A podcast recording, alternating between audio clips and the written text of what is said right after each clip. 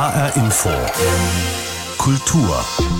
Mit Dagmar Fulle und zuerst mal einem Blick in die aktuellen deutschen Charts. Ja, ja, ich sitz schon wieder dicht in nem Flieger. Alles egal, denn der Bass knallt brutal. Und ich sitz schon wieder dicht in nem Flieger. Alles egal, denn mein Kopf macht nur la, la. Zick, zack, zick, zack, schneit es ab.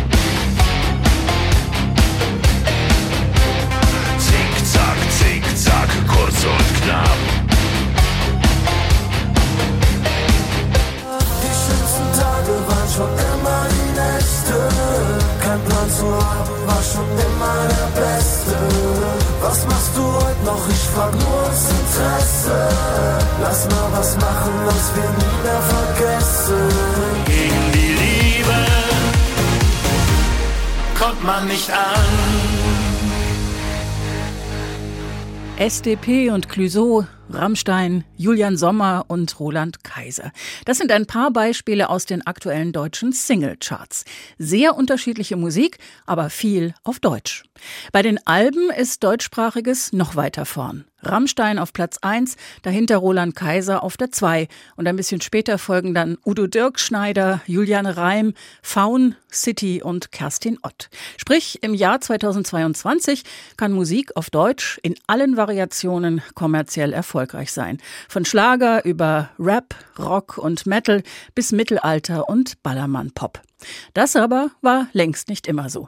Es gibt die schöne Geschichte von dem US-Amerikaner, der zu Besuch nach Deutschland kommt, von Freunden am Flughafen abgeholt wird und auf dem Weg nach Hause läuft im Auto das Radio. Nach einer Weile sagt der Amerikaner, hey, das ist total nett, dass ihr all diese Musik für mich spielt, aber ihr könnt jetzt ruhig auch mal einen deutschen Sender einschalten.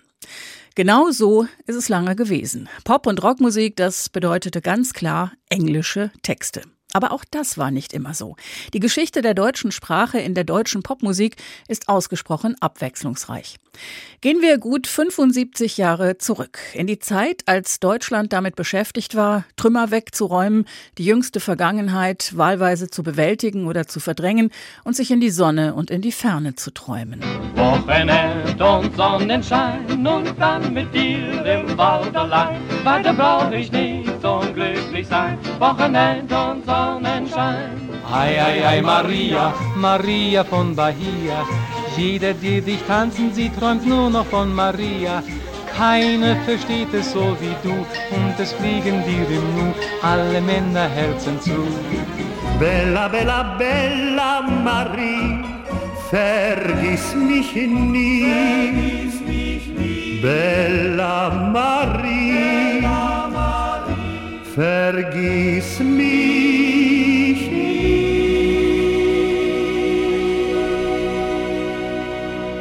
Wochenend und Sonnenschein in der Version von Hans Bardeleben und den Cherokees, Maria aus Bahia von René Carroll und Daniel Mack und allen voran Rudi Schurike mit dem Lied Der Capri-Fischer. Das waren drei der ersten großen Hits nach dem Zweiten Weltkrieg in Deutschland. Was danach mit der deutschen Sprache in der Popmusik dieses Landes passiert ist, bis zur heutigen großen Vielfalt, das erzählt der Journalist und Autor Jens Balzer in seinem neuen Buch Schmalz und Rebellion. Der deutsche Pop und seine Sprache von den 50er Jahren bis heute. Es beginnt mit eben den Capri-Fischern und endet mit Deutsch, Rap und Schlagerpop der 2010er und frühen 20er Jahre. Bei Rudi Schurike und René Caroll oder auch bei Vico Toiani oder Katharina Valente fällt auf, dass es in den großen Hits der Nachkriegszeit immer wieder um die Ferne geht. Um Paris oder Caracas, immer wieder um Italien, Buonasera, Buonanotte und Bella Marie. Warum waren gerade diese Schlager, diese Texte so populär und so erfolgreich? Jens Balzer findet gleich mehrere Gründe dafür. Ja, das ist interessant, dass nach dem Krieg wurde ja erstmal nur Deutsch gesungen, aber dann mit in Deutsch in vielen Akzenten. Ne? Und man wollte nach Italien reisen und nach Frankreich und später dann bis nach Hawaii. Also ich glaube, das ging zum einen darum, dass die Deutschen jetzt wieder in der Familie der Völker aufgenommen werden wollten ne? und sich wieder akzeptiert fühlen wollten. Alles, was vor 1945 passiert war, sollte möglichst schnell vergessen werden. Reiste erstmal nach Italien. Na klar, das waren die alten Achsenmachtfreunde, wo man sich dann irgendwie wohl aufgenommen fühlte. In Paris suchte man, hat man gerade noch versucht, in Schutt und Asche zu bomben, suchte man dann die Liebe an der Seine und auf den Champs-Élysées. Und dann ging es langsam, es ist interessant, dass hier schon so Anfang der 50er Jahre, Anfang Mitte der 50er Jahre dann so äh, der, der, der Blick nach, nach Hawaii und in die Südsee wendet und dann vor allem auch in den Wilden Westen, also diese Cowboy- und Indianer-Romantik ist dann da ganz stark. Es hängt an Pferdehalfter an der Wand, da zeigt sich schon, dass die beginnende Westbindung, die dann von Adenauer damals propagiert wird, auch so im Schlager dann ankommt. Hatte das auch was damit zu tun? Also Deutschland war ja damals besetzt von den USA und Großbritannien, auch Frankreich und der Sowjetunion, aber gerade USA und Großbritannien, die hatten ja auch eigene Radios, die auch die Deutschen gehört haben. Welchen Einfluss hatte das auf die Entwicklung einer neuen deutschsprachigen Popmusik in Deutschland? Ja, die konnten ja nicht von allen gehört werden, aber tatsächlich, wer sich im Einflussbereich vor allem der englischsprachigen Soldatensender befand, der hatte relativ früh dann schon die Möglichkeit, dann äh, am Rock'n'Roll zu hören und dann irgendwie auch die Beatmusik. Das wurde im, in den öffentlich-rechtlichen Radiostationen, was anderes gab es damals ja nicht, tatsächlich nicht gespielt. Da gab es dann allenfalls vereinzelt dann mal so Gastsendungen von, von Chris Howland, äh, also die bei, bei Soldatensendern groß geworden waren, Moderatoren irgendwie. Aber da wurde dann eher der Rock'n'Roll in der ähm, deutschsprachig zugerichteten Variante dann aufgeführt. Also zum Beispiel von, von Peter Kraus und von, von Ted Herold, wo das ja schon deutlich auch sowohl in sexueller als auch politischer Weise entschärft war. Das finde ich so irritierend. Also wenn man heute auf die 50er Jahre guckt, dann hat man erstmal ja. das Gefühl, ja, damals war Rock'n'Roll, es gab sowas wie eine Jugendkultur zum ersten Mal, es gab Rebellion und Halbstarke und Lederjacken und Entenschwanzfrisuren, aber andererseits, das schreiben sie auch, war Freddie Quinn auf dem Titel der Bravo immer wieder und da waren eben Peter Kraus und Conny Frobes. Also was hat die deutsche Sprache in der Musik damals für junge Leute bedeutet? Offenbar gab es ja welche, die das gut fanden und andere, die das dann weniger gut fanden und lieber Elvis gehört haben. Naja, das war gar nicht so einfach, Elvis zu hören, weil wie gesagt, er wurde in den äh, in den Radiostationen wurde das nicht gespielt. Es wurde auch äh, natürlich Fernsehen war eh kaum zugänglich, irgendwie, da gab es das erst recht nicht. Die Platten waren nicht erhältlich, also wenn überhaupt Platten importiert wurden, aber in wahnsinnig geringen Stückzahlen und die deutschen Musikmanager, die deutschen Musikkonzerne, das ist, hat sich in den folgenden Jahrzehnten eigentlich nicht weiter geändert. Irgendwie die hinkten der, den Entwicklungen eigentlich immer 20, 30 Jahre hinterher. Das waren lauter Leute, die in den 30er und 40er Jahren Jahren irgendwie mit ihrer Karrieren begonnen hatten. Und die warteten eigentlich vor allem darauf, dass diese komische Rock'n'Roll-Welle schnell wieder abklingt und haben dann darum so ehemalige Schlagerstars, irgendwie auch so, ne, Peter Kraus mit Conny Frobes, gerade noch irgendwie als, als Kinderstar, dann packt die Badehose eingesungen, die sangen dann zusammen die Teenager-Melodie, aber das war eigentlich eher versucht, dann so eine, so eine Welle abzufangen, von der man dachte, das hört gleich wieder auf. Und man darf eben auch nicht vergessen, die Englischkenntnisse waren schwach. Also, dass sich der Englischunterricht flächendeckend durchsetzte, an den, zumindest an den weiterführenden Schulen. Das ist eine Entwicklung der, der mittleren äh, 60er Jahre. Und man findet, habe ich in meinem Buch auch irgendwie zitiert, wundervolle Anweisungszettel aus den frühen 60ern, als dann die ersten englischsprachigen Platten dann irgendwie tatsächlich dann doch in die Plattenläden kamen, so anders an das Verkaufspersonal in so deutscher Umschrift, wie man das jetzt irgendwie, wie man Peggy Lee und wie man die Beatles denn so am besten ausspricht. Das finde ich ganz drollig. Und es gab ja auch in den 60er Jahren ein Phänomen, das wie, glaube ich, ziemlich einmalig ist in Europa. Also da haben Leute wie Elvis und äh, die Beatles und die Beach Boys, Cliff Richard und sogar Marvin Gaye und die hm. Supremes und Johnny Cash so den ein oder anderen Hit auf Deutsch aufgenommen. Wie kam das dazu? Weil das liegt ja erstmal nicht auf der Hand für jemanden, der in Nashville oder in Memphis arbeitet.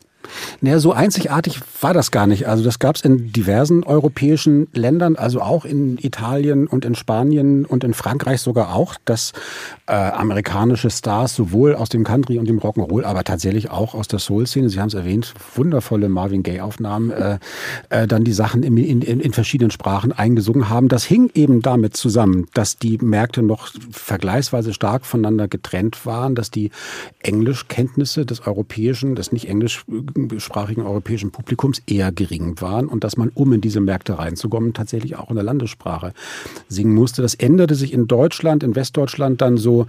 Es gab, wir haben schon gesagt, die, die ersten Beatles-Songs wurden auch noch auf Deutsch eingesungen, aber tatsächlich war dann der, der Impact der, der Beatles so groß, dass die Jugend dann ab, sagen wir mal, 63, 64 dann auch tatsächlich anfing, englischsprachige, die englischsprachigen Originale den, äh, den deutschen Versionen vorzuziehen. Was es dann aber gab, das, das finde ich einen der tollsten, eine der tollsten äh, Passagen der, der deutschen Pop- und Rockgeschichte überhaupt. Es gibt dann diese anderthalb Jahrzehnte bis Ende der 70er, wo dann die großen Hits dann in deutschsprachigen Coverversionen nochmal eingespielt werden.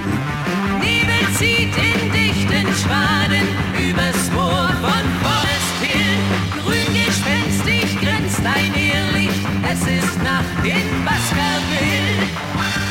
Cindy und Bert machten aus Paranoid von Black Sabbath die gar schaurige Geschichte um den Hund von Baskerville.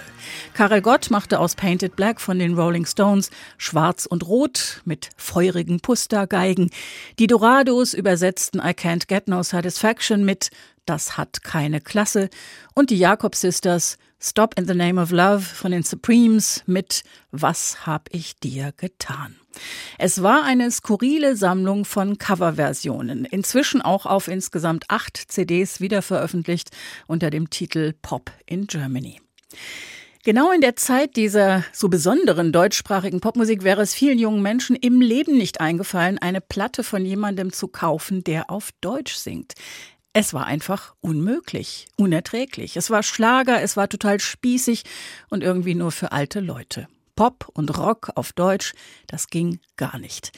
Es ist aber wieder dasselbe wie schon Jahre früher beim Rock'n'Roll. Heißt, wir denken bei der Jahreszahl 1968 an Studentenrevolte, Frauenbewegung, Kommunen und freie Liebe, an die Beatles oder die Doors, an Creedence Clearwater Revival oder Marvin Gaye. Tatsächlich aber war die mit Abstand erfolgreichste Platte des Jahres 1968 Mama von Heintje. Das heißt, so die Frage an Jens Balzer, wir hatten wieder ein gespaltenes Land, ältere gegen jüngere? Ja, klar, das war gespalten. Tatsächlich findet man in den Charts so die Musik jener Zeit, also Beatles und Rolling Stone, wirklich nur auf den hinteren Plätzen. In den 50er Jahren gibt es keinen einzigen Elvis-Titel in den äh, auf, auf Top 1 in den deutschen Charts. Ich glaube, der einzige, der da mal in den 50er Jahren gewesen ist, tatsächlich mit äh, ist Bill Haley. Und das ändert sich im Grunde in, äh, auf, auf breiterer, in breiterer Fläche erst in, erst in den 70er Jahren. Also in den 60ern ist auch ein ganz großes Publikum, sowohl von älteren als auch von jüngeren Hörern, die den Schlager der Rockmusik erstmal vorziehen. Und ich erinnere mich daran, so die ersten Platten in deutscher Sprache, für die ich wieder Taschengeld ausgegeben habe, das waren dann äh, sowas wie Kraftwerk und Udo Lindenberg. Also die haben ja offenbar eine besondere Art gehabt, die deutsche Sprache wieder für ein junges Publikum in der Musik salonfähig zu machen.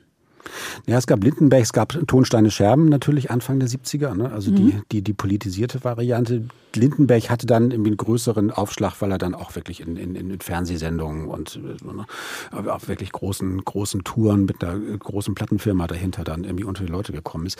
Ja, das war äh, aber auch jemand, der Deutsch so sang, dass man merkte, er weiß, dass man eigentlich nicht Deutsch singt. Ne? Also der sich gewissermaßen wieder was zurückeroberte, was von den coolen Popkulturleuten eigentlich schon fallen gelassen worden war. Also er hat auch selber das immer wieder gesagt. Er musste sich, er gibt auch ein englischsprachiges Album, sein, sein allererstes von ihm. Er hat gemerkt, das ist einfach nicht seins, so kann er sie nicht ausdrücken. Und dann die deutsche Sprache, so wie er sie benutzt hat, das war ja schon sehr speziell. Also er hat dann, was er auf der Straße gehört hat, vor allem damals in Hamburg, ne, auf der Reeperbahn, im Rotlichtviertel, das, das Kiez und das Ludendeutsch, Ne, Fuzzi, Controletti, das, das hat er alles äh, aufgesungen und dann selber zu so einer, ja, aber auch sehr, sehr artifiziellen Kunstsprache miteinander verbunden. Auch das ist was, was man dann 40 Jahre später im Deutschrap wiederfindet. Ne? Also so ein Rapper wie Haftbefehl zum Beispiel, der, der horcht dann irgendwie den, horcht dann ab, dass auf der Straße gesprochen wird. Und das also dann äh, türkische, kurdische, arabische Wörter in die deutsche Sprache einfließen oder Sinti und Rom-Ausdrücke in die deutsche Sprache einfließen und baut dann daraus dann artifizielles Idiom. Das hat Lindenberg gemacht. Man merkte eigentlich bei allen großen Künstlern, das ist auch eine These, die ich in diesem Buch auszudrücken versuche oder zu, zu, zu, untermauern versuche, bei allen Künstlern, die wirklich deutsche Popgeschichte beeinflusst haben, dass sie mit der Sprache nicht wirklich im Reinen sind. Also sie benutzen das Deutsche wie eine Fremdsprache, genau wie Kraftwerk, ne? Da haben wir auch schon mhm. erwähnt. Also das, die, die, die sprechen wie die Roboter. Die haben das wirklich, so wie ihre Musik dann ab Mitte der 70er Jahre, als sie nur noch elektronische Instrumente benutzen, dann so reduziert, minimalistisch, kalt, kühl, ne? so ganz glatt, glänzend modelliert ist, genauso ist die Sprache auch. Das sind nur noch Sprachfragmente, die so immer wieder wiederholt werden, also die im Grunde genauso repetitiv sind wie die, wie die Rhythmen, die Kraftwerk benutzen, im Grunde auch genauso monoton. Da könnten ebenso gut Roboter sprechen oder aber eben auch dann Abziehbilder von, wie man sie im Ausland ja gerne wahrnimmt, gefühllosen, mechanischen Deutschen. Auch das hat sich ja zu dem großen Erfolg von Kraftwerk im Ausland, in den USA und in Großbritannien beigetragen. Wir sind auf alles programmiert. Und was du willst, wird ausgeführt. Wir sind die Roboter. Wir sind die Roboter. Wir sind die Roboter. Wir sind die Roboter. Kraftwerk aus Düsseldorf. 1978 kamen die Roboter und schafften es immerhin auf Platz 18 der Charts. Ganz oben aber waren die Wings mit Mull of Kintyre, Boney M mit Rivers of Babylon und das Lied der Schlümpfe. Das ist so außerhalb aller Kategorien, da weiß man noch nicht mal mehr, ist das jetzt Schlager, ist es Pop oder was ist das überhaupt? Was auch zu der Frage führt, wie deutsch ist eigentlich die Unterscheidung zwischen Schlager und Pop bzw. Rock? Ich empfinde das als sehr exklusiv deutsches Phänomen. Für manchen ist Schlager bis heute irgendwie bäh, auch wenn die Grenzen immer mehr verwischen. Ich habe Jens Balzer gefragt, ob es das überhaupt so in anderen Ländern gibt. Nee, das, die, sie werden auch immer große Schwierigkeiten haben, einem Amerikaner oder einer Britin zu erklären, was die Deutschen mit Schlager meinen. Ich habe mich mal mit Mireille Mathieu darüber unterhalten, die ja auch in Deutschland gerne im Fach des Schlagers einsortiert wurde. Und der war es eigentlich relativ gleich, weil sie meint, sie kommt halt aus dem Chanson. Das ist was völlig anderes als der Schlager. Aber letztlich macht sie halt Musik. Also für die gab es überhaupt keine Genregrenzen. Dann gibt es aber dann andererseits dann auch genug Künstler, also klassisch Howard Carpendale, der immer als Schlagerkünstler äh, äh, natürlich abgebucht worden ist und der ein Leben lang darunter leidet schon. Der würde gerne als wie auch immer ernsthafter Popmusikkünstler wahrgenommen werden. Aber diese Trennung zwischen dem Schlager, also der, sagen wir mal, naja, was, was der leichten Muse oder dem schmalzigen Teil der Popmusik und dann eben dem, dem rebellischen, die gibt's in der Form eigentlich nur in Deutschland. Das hat aber, glaube ich, auch damit zu tun mit der Sprache. Ne? Also die Trennung beginnt da, wo man Anfang der 60er, wie Sie schon gesagt haben, sagt, wir wollen coole Musik in Deutschland wird auf Englisch gesungen, weil wir uns damit von der Generation unserer Eltern distanzieren wollen und von der Generation der in den NS verstrickten Eltern. Und damit war dann die gesamte Musik der 50er als Schlager zusammengefasst, also alles das, was aus so einer, wie auch immer, schmalzigen deutschen Tradition kommt. Und damit tut man auch das versuche ich in meinem Buch darzustellen. Das war mir geradezu ein, ein, eines der ersten Anliegen, warum ich es überhaupt mal geschrieben habe oder warum ich Lust hatte, das zu schreiben. Damit tut man dem Schlager der 50er wirklich sehr unrecht, weil da musikalisch und lyrisch und sprachlich wirklich enorm differenzierte und auch interessante mhm. Dinge passieren. Aber wie immer, wenn man was gegen rebelliert, hat, man muss natürlich auch immer irgendwie ungerecht sein gegenüber der vorangehenden Generation. Irgendwie wurde das dann halt alles zum alten Eisen geworfen. Das heißt, die Deutschen haben deswegen eine andere Beziehung zu ihrer Muttersprache in der Musik oder auch deswegen, weil die halt bis 45 so belastet war, dass man dann zehn Jahre später oder auch noch 20 da nichts mehr mit zu tun haben wollte. Die wollen sich davon absetzen natürlich und das kam natürlich auch hinzu, dass der so in der in der Phase der der Westbindung, das gilt jetzt, alles worüber wir reden, gilt für die DDR in den 60ern eingeschränkt auch und dann natürlich nicht mehr, weil die Entwicklung da ganz anders verlaufen. Aber sagen wir, die, die Westbindung der Bundesrepublik wesentlich über die, wie man heute sagt, kulturelle Soft Power von Hollywood-Filmen und amerikanischer oder englischsprachiger Rockmusik passiert ist. Also das war ein ganz klarer politischer Prozess. Das führte dann auch dazu, dass einerseits die rebellische Jugend sich nach Westen orientierte, während andererseits die, aber so die linken Kräfte der, der Studentenbewegung ja mit, wiederum mit dieser amerikanischen und englischsprachigen Musik auch deswegen nichts zu tun haben wollten, weil sie das generell unter den Verdacht des amerikanischen Kulturimperialismus stellen, ne? dieser alte Anti-Amerikanismus der Linken, der, der sich ja bis in die Gegenwart zieht. Und zum anderen, weil sie auch wollten, dass man mit den Texten der Musik das einfache Volk und den Arbeiter erreicht. Man glaubt heute immer so, die Beatles und die Stones seien der Soundtrack der Studentenbewegung in Deutschland gewesen. Das stimmt gar nicht in der Form. Später dann in den 80er Jahren, also wenn man mal von der neuen deutschen Welle äh, absieht, diesem ja doch auch relativ kurzlebigen Phänomen, da kam dann auch wieder sehr, sehr viel Englischsprachiges. Ja. Und ab 1990 geht's dann wieder langsam los mit Deutsch. Da kommt dann irgendwie Hip-Hop und Rap und es gab neben mhm. den etablierten, ähm, wie den Ärzten, auch neue wie äh, Rammstein und Unheilig, aber auch mhm. Silbermond, Juli, Wir sind Helden. Es gab die Hamburger Bands, Blumenfeld, Tokotronik. Mhm. Es gab äh, Hits in verschiedenen Dialekten und natürlich die große Schlagersause dann mit Andrea Berg und Helene Fischer. Heißt, wir haben heute eine Vielfalt an deutschsprachiger Musik wie noch nie vorher? Ja, das glaube ich schon. Ich, und ich glaube, das ist eine Vielfalt, die man jetzt auch nicht mehr so in, in zwei, drei Lager sortieren könnte, wie man das vielleicht noch für die 50er und 60er kann. Und, und es ist auch eine Vielfalt, in der der Gegensatz zwischen dem, dem Deutschen und dem Englischen keine so große Rolle mehr spielt. Ne? Also wir haben ja im, gerade im, ich hatte es ja eben schon angedeutet, im, im, im deutschen Rap der, der letzten 20 Jahre eine, eine Vielfalt von migrantisch geprägten Ethno- und Soziolekten. Wir haben das, äh, also die speziellen Ethnolekte der türkeistämmigen Community, also Echo Fresh dann auch in, also einer der bedeutendsten Rapper aus dieser dieser Szene, es gibt dann Tracks, wo er dann wirklich ganz stolz feststellt, so, also wir setzen hier den sprachlichen Stil für die Schulhöfe und die coolen mhm. Kids, also auch die coolen Weißen, gebürtig deutschen Kids ohne Migrationsgeschichte, die müssen jetzt ankommen und sich unsere, unsere Worte erklären lassen, wenn die bei den Coolen dabei sein wollen. Das heißt, da gibt so es so, so, eine, so eine Umdrehung alter, alter Diskriminierungsverhältnisse und das ist wirklich enorm wichtig. Äh, tatsächlich auch für die Emanzipationsgeschichte der zweiten und dritten Generation der Arbeitsmigranten. Ganz anders als die, die, die Vertreter der sogenannten Gastarbeitermusik, das gab es ja auch in den 70er Jahren, also die Musik der ersten Generation der türkeistämmigen Arbeitsmigranten, die auch wahnsinnig viele Platten verkauften in ihrer Community, aber von der Mehrheitsgesellschaft gar nicht wahrgenommen wurden. So, das ist alles im Mainstream angekommen. Das ist ausgesprochen reich. Und die Entscheidung, ob man jetzt auf Deutsch oder Englisch singt, ist wirklich nur noch eine unter vielen geworden, würde ich denken. Bulletproof West auf der West und ich drop mein Release mit den Kopfnicker Beats für die Orticker Gs hier. Was Rap betrifft, bin ich eure Messlatte auf der Festplatte, hole mir die neue S-Klasse, echt klasse. Egal ob ihr auf Untergrund macht, der Untergrund macht, nicht zur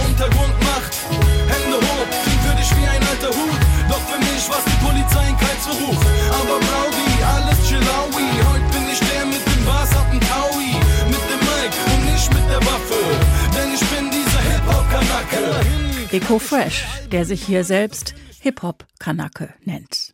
Einer von vielen, die heute für die große Vielfalt sorgen in der deutschsprachigen Popmusik. Bei dem, was gestreamt wird, bei dem, was in den Charts landet und auch bei dem, was durchaus noch gekauft wird. Die Fans von Eco Fresh und die Fans von Roland Kaiser mögen vielleicht keine Schnittmenge haben, aber alle gemeinsam sorgen dafür, dass es über alle musikalischen Kategorien hinweg Hits in deutscher Sprache gibt. Und was war für Jens Balzer selbst die interessanteste, vielleicht auch überraschendste Erkenntnis am Ende der Arbeit an seinem Buch?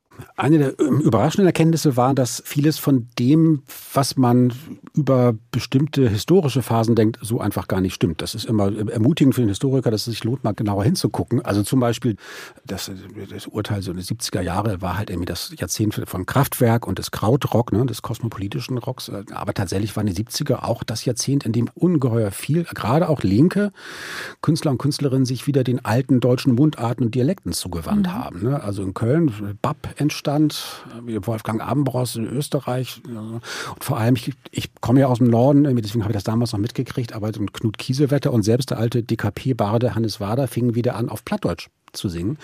Und da gab es tatsächlich eine ganz, eine ganz breite äh, Szene von, von Künstlern, die zum Beispiel auf Plattdeutsch sangen, weil sie darin die Sprache des einfachen Volkes, der Bauern, der ländlichen Bevölkerung sahen, irgendwie die in der, die von der Kulturindustrie nicht mehr repräsentiert wird. Und das setzt sich auf eine ganz interessante Weise fort in das, was wir heute auch in den Charts beobachten.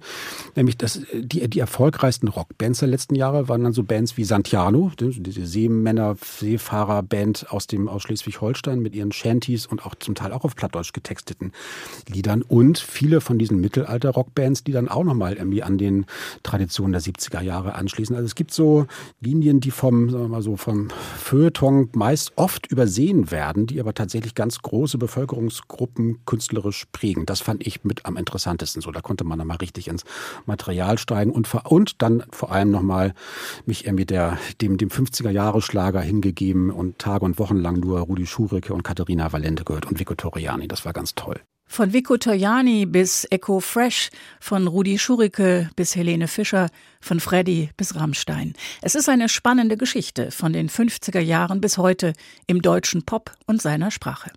Das Buch von Jens Balzer ist im Duden Verlag erschienen unter dem Titel Schmalz und Rebellion. Und das war HR Info Kultur. Den Podcast finden Sie auf hrinforadio.de und in der ARD Audiothek. Mein Name ist Dagmar Fulle.